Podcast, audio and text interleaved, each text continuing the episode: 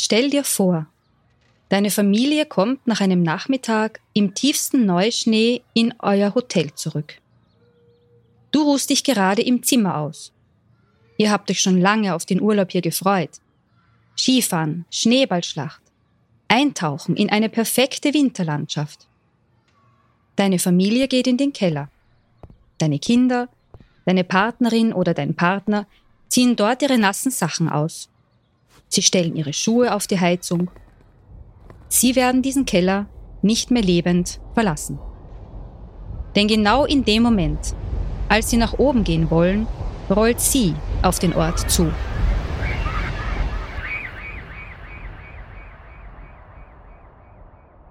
Eine gigantische Lawine.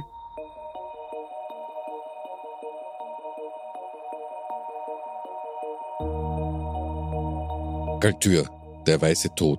Ein Podcast der WZ über eine der dramatischsten Naturkatastrophen in der österreichischen Geschichte. 3000 Touristen sollten heute aus dem Todesort Galtür gebracht werden. Drei Meter Neuschnitt und zwar genau dort, wo es sowieso in den letzten Tagen schon am meisten geschneit hat. 500 Meter breit und mitten in das Ortszentrum. Nach elf Verschütteten wird noch immer gesucht, gesucht, gesucht, gesucht, gesucht.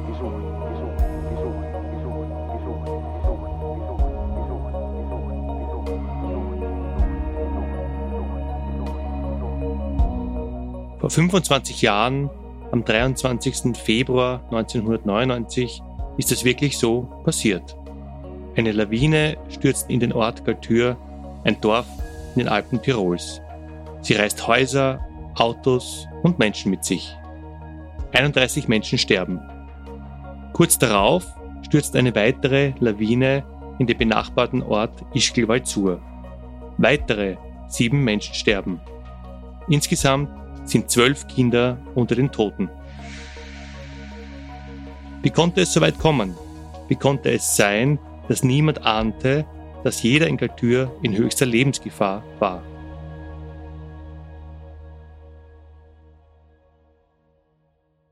Mein Name ist Bernd Vasari und ich bin Redakteur der WZ. Meine Kollegin Petra Tempfer und ich haben für diese fünfteilige Podcast-Reihe nach Antworten gesucht. Ihr hört Galtür, der weiße Tod. Folge 1. Es schneit.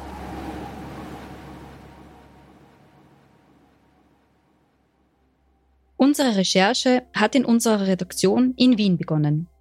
Aber schnell haben wir gemerkt, wir müssen nach Galtür. Dort haben wir mit vielen Bewohnerinnen und Bewohnern gesprochen. Einige wollten nicht mehr mit uns über das Unglück sprechen, andere haben uns offen erzählt, wie sie diese Tage damals erlebt haben. Zum Beispiel Thomas Schönherr. Er ist damals Kommunikator des Bundesheeres und nach dem 23. Februar 1999 Krisenkommunikator, also die Ansprechperson für alle Medien. Als die Lawine Galtür verschüttet, ist er gerade in der Kaserne im nahen Landeck. Das Unglück baut sich aber schon wochenlang davor auf, erzählt er uns als wir ihn in Imst in Tirol besuchen. Es hat tagelang und tagelang und tagelang geschneit, viele Tage. Und das Bundesheer wurde aufgrund dieser Wetterlage zunehmend äh, beauftragt oder beantragt, für Assistenzeinsätze da zu sein, aller Art, weil natürlich die Schneesituation äh, das erfordert hat. Es waren die Straßen wenig passierbar bis nicht mehr passierbar. Es waren äh, dann waren Vorbereitungen zu treffen äh, hinsichtlich der, der, der, Unterkunftssituation. Dann war Vorbereitungen zu treffen, dass die, die Gleise der Bahn frei blieben. Das war dann schon viel Schnee und, und und, und das war natürlich auch so, dass immer mehr und mehr Täler dann, ähm, Täler später, aber vorweg, äh, Ortsteile oder Weiler, wie sie bei uns genannt werden, nicht mehr erreichbar waren und die Leute dort zu versorgen waren. Und das war dann Aufgabe des Bundesheeres äh, mit Hubschraubern und, und die Logistik drumherum, das, den Transport und die Versorgung von Personen in diesen nicht mehr erreichbaren Gebieten sicherzustellen. Jeder hat seine eigene Geschichte, die er oder sie mit diesen Tagen verbindet.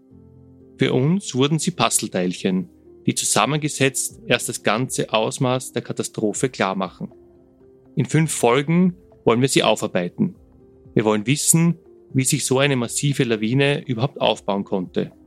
wie sie in den Ort hineinstürzen konnte, ein Ort, der doch als sicher galt. Und die wichtigste Frage, die uns nicht losgelassen hat, hätte man all die Toten verhindern können? Wir haben selbst die schneebedeckten Berge Galtürs einmal in so einem fast kitschigen Postkartenabendrot gesehen. Und ein andermal haben wir Galtür im Schneesturm erlebt, von dichtem Nebel verhangen. Das war kein gutes Gefühl, wenn man sich an den 23. Februar 1999 erinnert. Nein, das war es wirklich nicht. Damals, vor 25 Jahren, ist das Wetter auch schlecht. Aber das war es nicht die ganze Zeit über. Bis Jänner 1999 gibt es eigentlich viel zu wenig Schnee. Als es dann nach Wochen mit subtropischer Warmluft aus Nordafrika am 20. Jänner endlich zu schneien beginnt, sind alle erleichtert.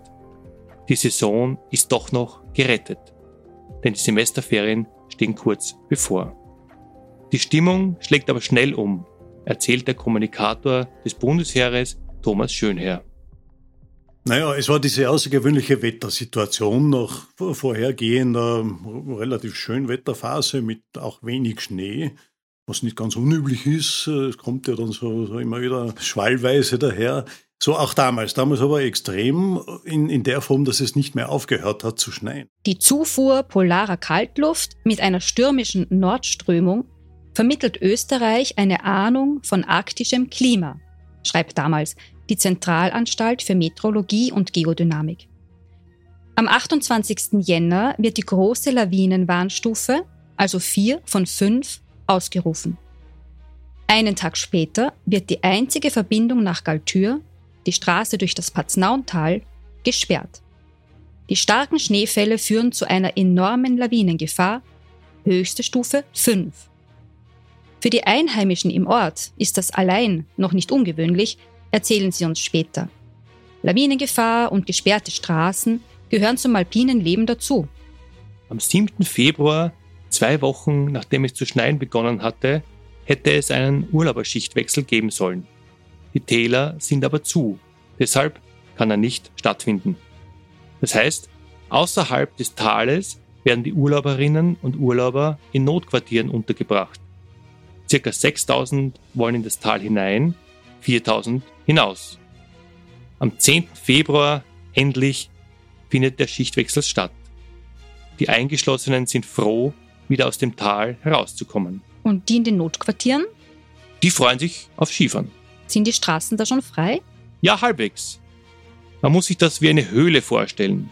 Links und rechts der Straße meterhohe Schneewächten und alles rundherum weiß. Am Nachmittag ist es aber schon wieder vorbei mit der freien Fahrt.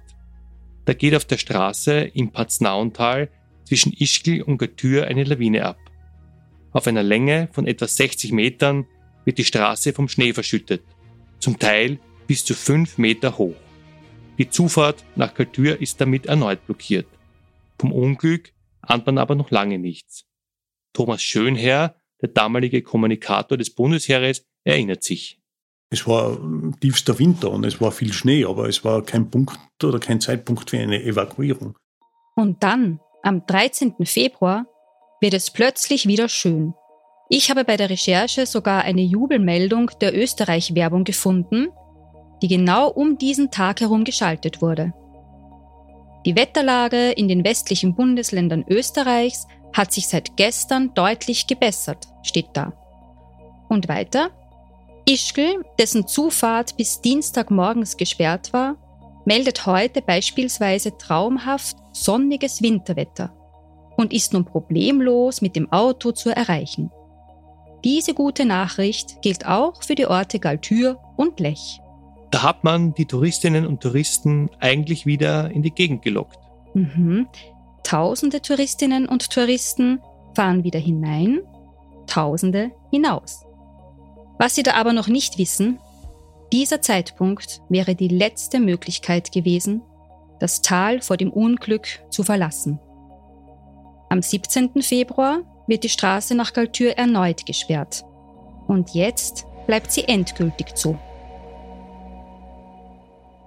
Also im schlimmsten Fall könnte es von heute bis Mittwoch drei Meter Neuschnee geben. Und zwar genau dort, wo es sowieso in den letzten Tagen schon am meisten geschneit hat. Am 19. Februar streckt der Tiroler Meteorologe Erhard Berger in dieser ORF-Sendung warnend drei Finger in die Kamera. Drei Meter Neuschnee soll es geben. Und zwar genau dort, wo es in den letzten Tagen am meisten geschneit hat. Der Schnee hängt ohnehin schon über den Lawinenverbauungen und jetzt soll er sich laut Wettervorhersage um weitere drei Meter auftürmen. Im Gespräch mit uns kritisiert Gerhard Walter die Warnungen des ORF-Meteorologen. Wir haben ihn in Galtür in seinem Zuhause besucht. 1999 ist er Direktor des Tourismusverbandes. Gemeinsam mit einem weiteren jungen Mann kümmert er sich um den Tourismus im Ort. Mit Bürgermeister Anton Matle, der heute Tiroler Landeshauptmann ist. Wie ist es Gerhard Walter mit der Voraussage von drei Meter Neuschnee gegangen? Wie ist es uns gegangen? Wir haben das natürlich gehört und wir haben uns eigentlich gewundert, weil an und für sich der Herr Berger ja schon ein, ein, ein Experte ist und er wissen müsste, wie man bestimmte Informationen aufbereitet. Und aus meiner Sicht war es eine, ja, die falsche Art, wie er kommuniziert hat und was er kommuniziert hat. Und äh, natürlich hat es einiges an Diskussionen ausgelöst, oder? Und was uns natürlich dann noch dazu geärgert hat, ist das, ich meine, wenn er im Nachhinein sagt, naja, man hätte damals als Behörden äh, reagieren müssen, also ich meine, er lebt in dem Land, er, er kennt die, die Gegebenheiten, also er hat mir nie erklären können, ich habe einige Gespräche geführt mit ihm, was er sich vorgestellt hätte, wie er sich das vorgestellt hätte. Weil nur irgendwas zu behaupten, man hätte können, sollen, müssen, ohne zu sagen wie, also es war einfach, das, das, aus meiner Sicht ist das eine dumme Bemerkung. Und nun, ob tatsächlich auch diese drei Meter kommen, das haben wir vielleicht äh, auch nicht ganz äh, in dieser Deutlichkeit da herausgehört. Das war der damalige Bürgermeister Anton Matle, der heute Tiroler Landeshauptmann ist. Von ihm hören wir in den nächsten Folgen noch mehr. Zusätzlich drei Meter Neuschnee sind schon sehr viel. Das ist höher als das Stockwerk eines Hauses. Die Kaltürer haben sich aber immer noch keine Sorgen gemacht. Naja, raue Winter sind sie gewohnt. Galtür liegt fast 1600 Meter hoch und die Galtürer stammen von den Walsern ab. Das ist ein Bergvolk, das seit Hunderten von Jahren im alpinen Raum lebt. In kargen Landschaften wie in Galtür so karg, dass das Essen nicht immer für alle reichte. Wir, der Journalist und die Journalistin aus dem Flachland, wollen die Menschen hier und ihr Leben inmitten dieser schroffen Bergwelt verstehen. Wir haben daher Helmut Pöll besucht. Er ist Amtsleiter in Galtür und Geschäftsführer des Alpinariums, ein Museum über das Leben in dieser Gegend. Das Leben in die Berge hat sie, hat sie eigentlich immer verändert und war auch, auch vom Klima sehr viel abhängig. Das muss die Menschen geprägt haben. Bis heute eigentlich. Stimmt. Und dann noch die Murenabgänge, Lawinen und Steinschläge. Ja, erinnere dich, Bernd, als wir am Friedhof in Galtür waren. Wir haben die Inschriften auf den Grabsteinen gelesen und sehr viele Galtürer sind dadurch umgekommen und extrem jung gestorben. Und jetzt muss man sich vorstellen, wie die Menschen mit ihren Walser Wurzeln hier im Hochgebirge jeden Tag beginnen. Sie schauen als erstes auf die Berge hinauf, erzählt uns Herr Pöll. So, wie sie es seit Jahrhunderten von klein auf von ihren Vätern und Müttern gelernt haben. Die haben ihnen beigebracht, die Sprache der Berge zu verstehen, um zu sehen, wie das Wetter wird, ob eine Lawine droht, ob es gefährlich werden könnte. Da waren dann schon Gefahren ausgesetzt, auch teilweise, wenn ihr denkt, ihr, wer ihr äh, Holz gezogen haben oder, oder Heu gezogen haben mit die Heuschlitten und so, da haben dann die schon viele Verletzungen und Unfälle gehabt, auch wo, wo den Leute ums Leben gekommen sind und sicherlich auch, auch mit die Lawinen, wo sie, wo halt früher die, die Vorhersagen und die ganzen, die ganzen Geschichten nicht so nicht so waren wie heute. Es hat auch einmal Lawinenunglücke gegeben. Das war in Schaffheinhausen auch, also im 17. Jahrhundert. Die Leute, die haben gewusst, das ist gefährlich, die sind in den Keller geflüchtet. Und dann hat die Lawine den Bach aufgestaut und die sind dann eigentlich ertrunken und nicht, durch die Lawine ums Leben gekommen. Dieses Leben der Menschen in Kaltür und deren Geschichte, wie sie mit der Natur und all den Gefahren umgehen, wird später bei der Schuldfrage noch eine große Rolle spielen.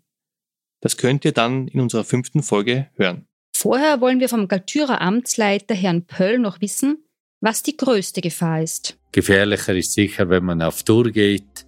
Also dort ist keiner gewappnet, ob er nochmal zurückkommt oder nicht zurückkommt, weil man sieht dann schon auch teilweise, dass sehr erfahrene Berg, Bergsteiger und Bergführer ums Leben kommen. Und oft, wo man meint, es ist sicher, weil wenn ihr denkt, der Lawinenwarndienst, der hatte seine Stufen eins bis fünf und jeder meint, vor Dreierstufe, wo, wo eigentlich die meisten Lawinenunfälle passieren, es ist sicher, aber es ist dort nicht sicher.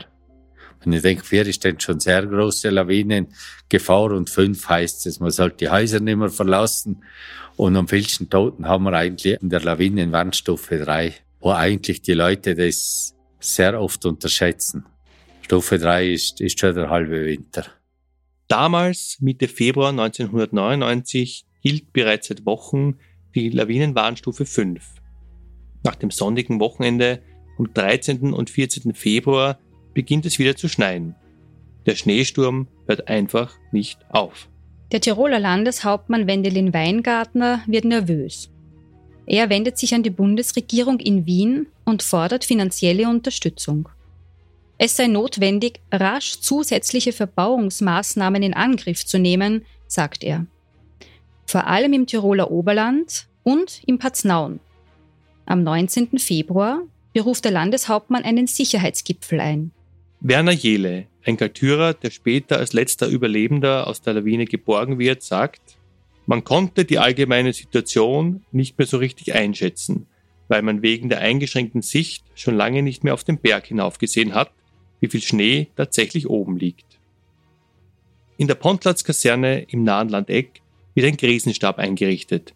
Der Kommunikator des Bundesheeres, Thomas Schönherr, erzählt uns, wie das genau abläuft. Na, ich war vorweg in Innsbruck stationiert, als Hauptdienstort und aufgrund der zunehmenden Einsätze des Bundesheeres, Assistenzeinsätze des Bundesheeres und der, der ständigen Erneuerung der Aufträge und, und, und der mehr und mehr werdenden Aufträge äh, und auch des Medieninteresses dazu, äh, war dann die Entscheidung, dass sie nach Landeck verlegt äh, wurde und, und von Landeck aus dann diese Arbeit gemacht habe. Das war halt immer, je nachdem, was, die, was da, der, die Behörde, es waren ja auch dann irgendwann schon so Einsatzstäbe gebildet, zuerst im kleineren Umfang, dann später in, in erweiterten Umfang.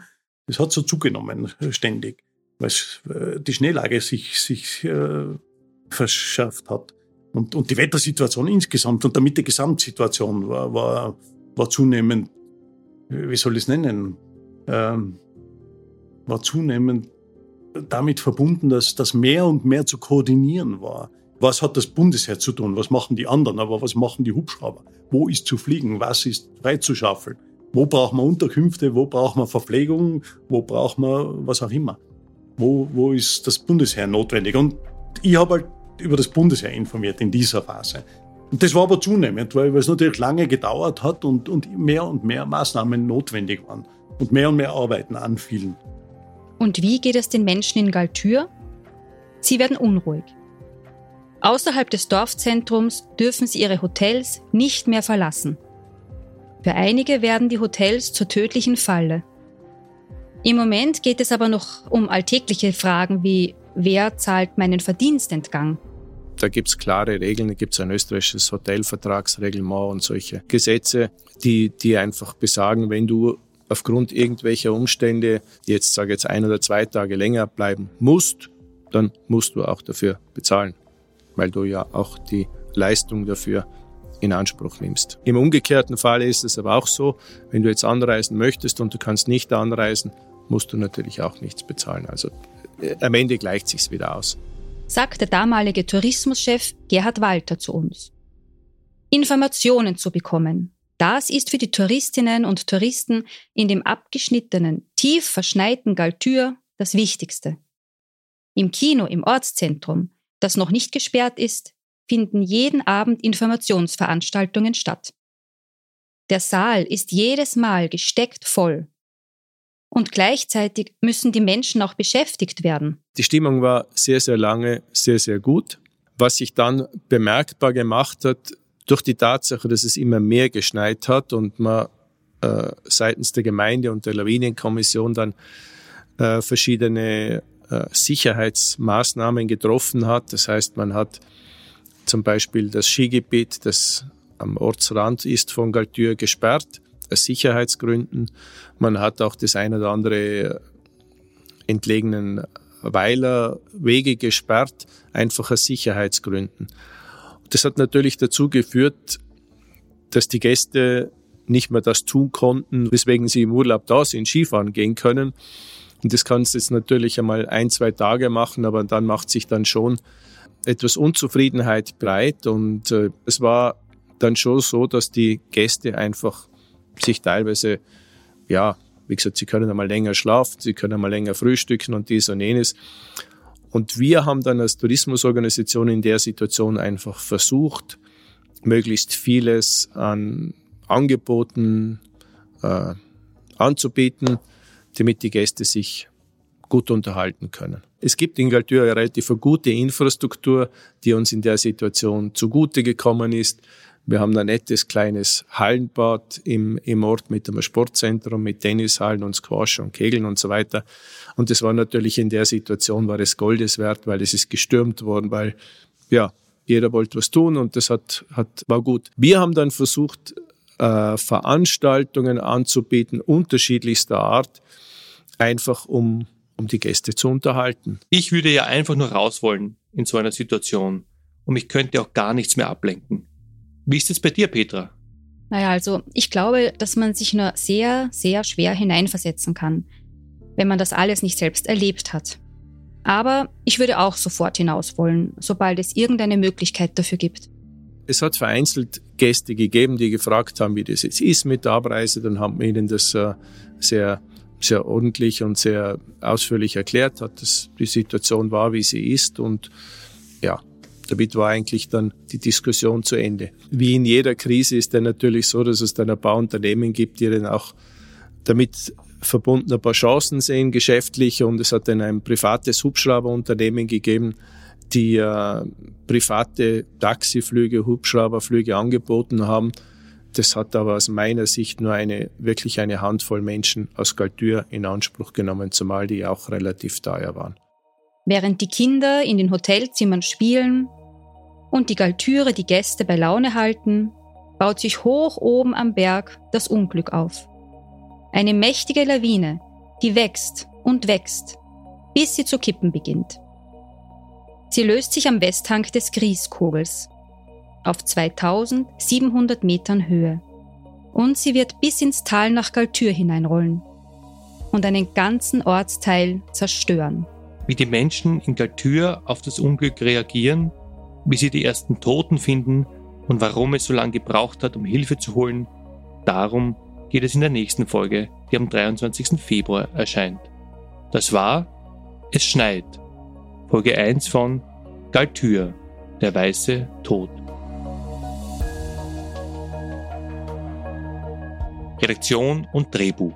Petra Tempfer und Bernd Vasari von der WZ. Lektorat. Christina Mandolfo von der WZ. Dramaturgische Beratung. Barbara Kaufmann. Produktion, Regie und Sounddesign. Das Team von Missing Link, Stefan Lasnik, Rainer Clement, Konstantin Kaltenegger, Annalisa Bier sowie Alex Kuhleiter von Gargamel. Zusätzliches Audiomaterial. ORF. Marketing und soziale Medien. Ina Weber von der WZ, Nina Mohimi sowie Simon Planck von Hashtag. Vielen Dank an Konrad Horst, der uns seine Fotos vom Lawinenunglück zur Verfügung gestellt hat und unseren Gesprächspartnerinnen. Andreas Ermakora, Barbara Juen, Anton Mattle, Helmut Pöll, Thomas Schönherr, Werner Senn, Gebhard Walter und Gerhard Walter. Vielen Dank auch an Katharina Schmidt, Alexandra Thulei, Sebastian Pumberger, Jan Vorobosco und Hanna Schäfer, alle von der WZ.